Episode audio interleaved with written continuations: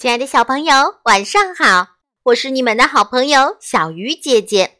今天要为大家讲的故事叫做《肚子里有个火车站》。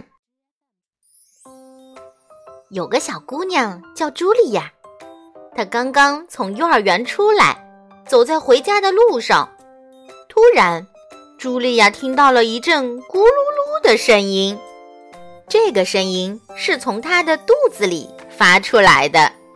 茱莉亚不知道，她的肚子里有一个火车站，肚子精灵们就住在这里。他们的工作是把食物弄成泥。这会儿，小精灵们都懒洋洋地躺着，因为大家无事可做，火车也停在那里。整个肚子火车站里静悄悄的。突然，那奇怪的声音又响了起来。原来是一个小精灵睡着了，他在梦中偶尔打起了响亮的呼噜，这就是茱莉亚听到的咕噜噜的声音。茱莉亚终于到家了，一顿可口的午餐正摆在桌子上。他开始狼吞虎咽地吃起来，很快，一大团面条通过食管掉进了肚子火车站里。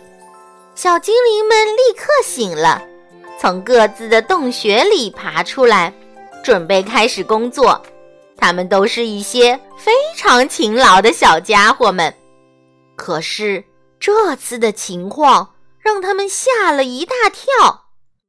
又粗又长的面条落下来，把它们缠住了。整片的生菜叶飘下来，像床单一样把它们裹住了。大肉块沉甸甸的，像石头一样四处乱滚。火车站里乱作一团，小精灵都生气的大叫起来：“这个茱莉亚根本就没有好好嚼嘛，总是什么都靠我们。”这些食物太大了，我们怎么办呢？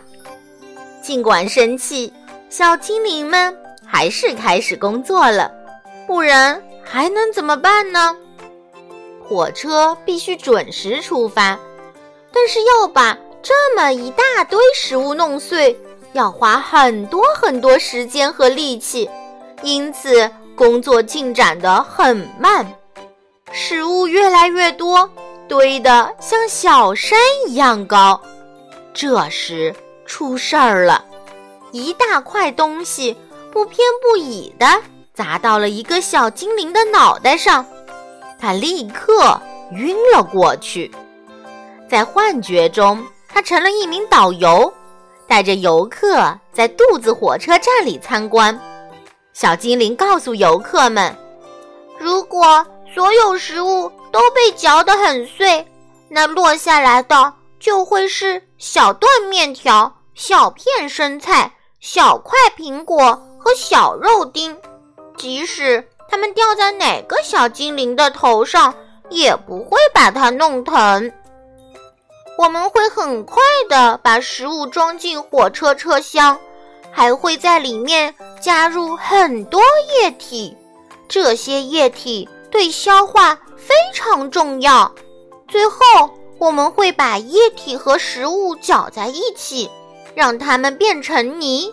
这个过程对我们来说特别有趣。一切都准备好，火车就可以出发了。小精灵司机会跳到火车头上，激动地等着门卫打开大门。这扇大门是通往小肠的入口。小肠是一条很长很窄，而且非常昏暗的隧道，里面的弯道还特别多。隧道的四壁上有不少管子，它们会伸进车厢，从里面装的泥中吸取营养，然后把营养输送到血液里。然后火车会载着车厢里剩下的没用的东西。继续往前开，穿过大长隧道，最后到达终点。司机会把车厢中的东西从一个小门倒出去，这些东西大都会掉在一个白色的容器里，人们管这个容器叫马桶。嘿，你怎么了？一个声音把昏迷中的小精灵唤醒了。几个同伴正忧心忡忡地看着他。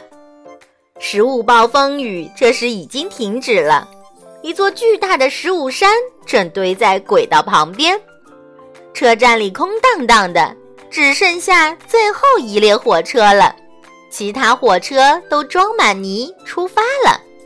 没有了那么多火车，这座食物大山怎么被运走呢？小精灵们正在犯愁时，突然刮来一阵刺骨的寒风，接着一堆雪泥状的东西从食管里呼呼地喷涌出来，它们是香草冰激凌和巧克力奶昔。太过分了！我们受够了！小精灵们在冰天雪地中大声抗议道。车站里的温度越来越低。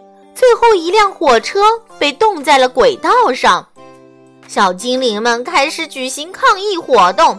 他们大声喊着口号，气呼呼地砸墙，使劲儿跺脚。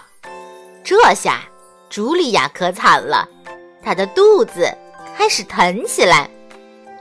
茱莉亚生病了，因为她吃的太多太快了。终于。在小精灵们快被冻僵的时候，冰雪开始融化了，一阵温暖的雨从天而降。原来，茱莉亚正躺在床上喝热水，她的肚子上还放了一个热水袋。过了很长时间，一列列火车才返回了肚子火车站。此时，它们已经被卸空了。小精灵们把剩下的食物装进车厢，大山慢慢消失了。小精灵们现在又可以休息、玩耍和美美的睡觉了。茱莉亚感觉好多了，她的肚子不疼了，高兴地翻了许多跟头。肚子火车站里的小精灵们觉得好像坐上了过山车。他们已经分不清哪是上，哪儿是下了。亲爱的小朋友，这个故事啊，是想告诉大家，我们吃饭的时候一定要细嚼慢咽，而且千万不要吃撑哦。好了，小鱼姐姐讲故事，今天就到这里了。小朋友，我们明天再见。